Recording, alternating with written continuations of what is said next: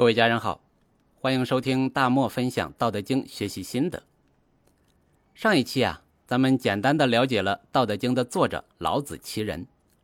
接下来呢，咱们简单了解一下道家的流派。有人呢可能会问，咱不是学习《道德经》吗？为啥要学道家的流派呢？其实也很简单，了解道家流派有助于咱们接下来学习《道德经》。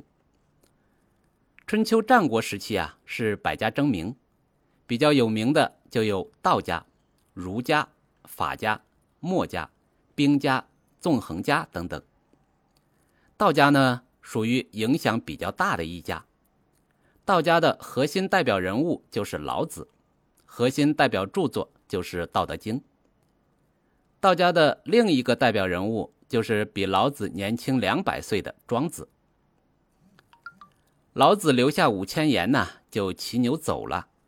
可是后世注解解释《道德经》的文字五千万字都是往保守了说的。而既然是注解解释，少不了的会夹带私货。这并不是说故意的去篡改原文，而是理解水平就那样。包括现在我试图跟大家分享学习《道德经》的心得，那肯定也有很多。属于我自己的私货，因为各种各样的原因，就出现了各种版本的《道德经》，比如比较出名的和尚公版本、王弼版本，各种各样不那么出名或者没有传世的版本。有些老师讲课的时候啊，会说一个准确的多少个版本的数字，只是呢，咱们没办法去验证。基于这个原因，我认为啊。咱们有必要简单了解一下道家的流派，这样呢，咱们在看到、听到不同人来解释《道德经》的某个观点、某句话的时候啊，就会多一个判断。比如呢，我曾经听一个有关《道德经》的课，那个老师啊，对很多通常的《道德经》解释就是一个态度，这个是错的，这个是被儒化了的，就是啊。被后世的儒家学者为了迎合封建统治而做出的错误的解释，然后呢，他再给一个他自己的解释。当时啊，我听了不多，就果断不听了。我觉得，如果我听他的听多了，有可能会把我给带偏喽。道家的流派呀有很多，历史上某人在研究《道德经》方面有独到见解，并能自成体系。如果这个人还有一定的影响力，那么就有了某某派道家。不过呢，很多流派呀都消失在了历史的长河中。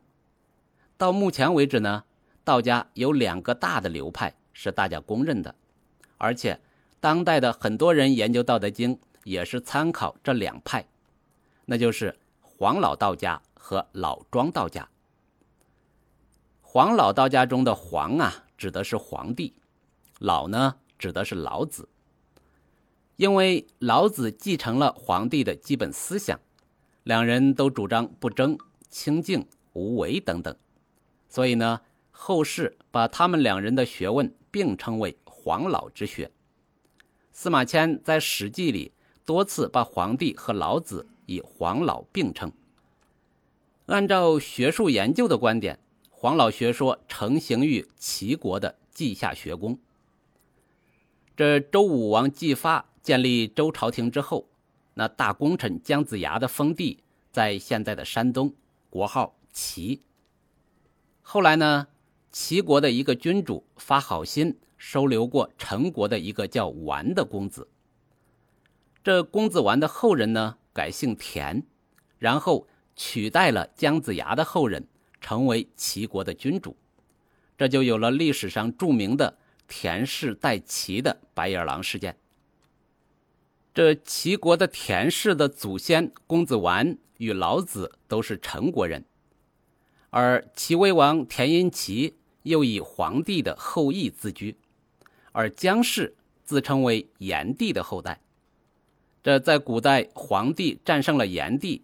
就为当时田氏取代姜氏找到了根据，所以呢，他很愿意把自己推崇的皇帝和老子学说结合，形成黄老之学，以压倒姜氏以及当时崇尚的儒家、墨家、农家等学说，以确立自己的优势地位。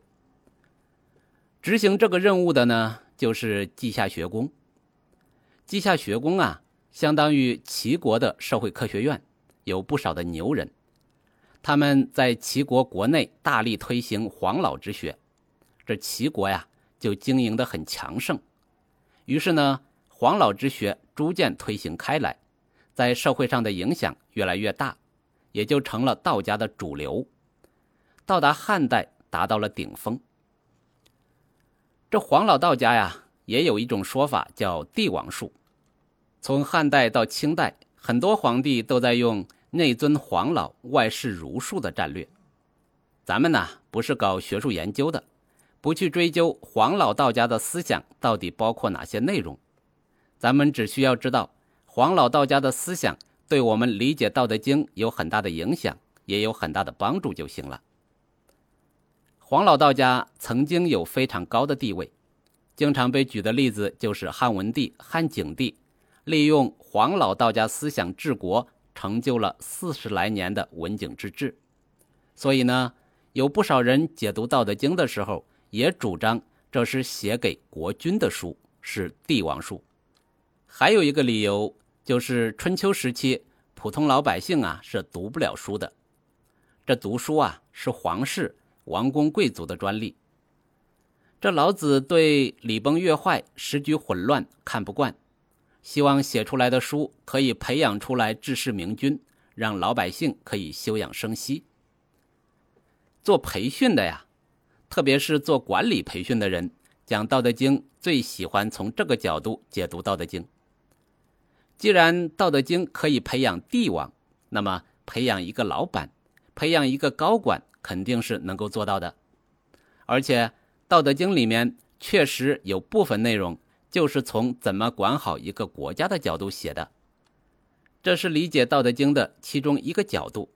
咱们呢虽然不是国君，那中国呢有一个成语叫设身处地，我们假设自己是一个国君，那在修身方面，自己就是自己的国君，在家庭经营方面。自己呢，就是这个家庭的国君，女的呢是女王。工作方面呢，不管是公司老板还是部门主管，都可以把自己定义成自己势力范围之内的国君。我们从国君的角度去理解《道德经》的一部分内容，就非常顺畅。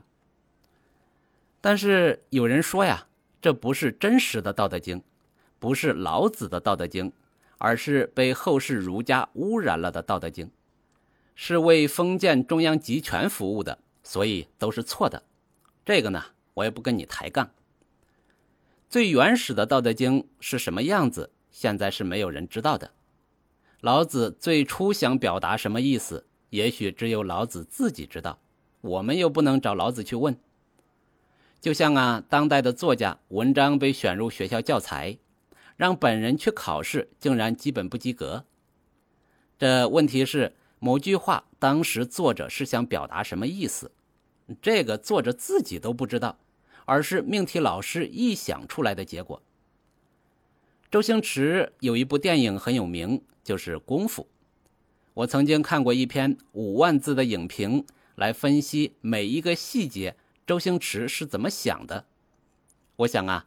他应该也超出了周星驰本人的想法。有关黄老道家呀，咱们就分享这么多。下一期咱们来分享一下道家流派的老庄道家。关注我不迷路哦。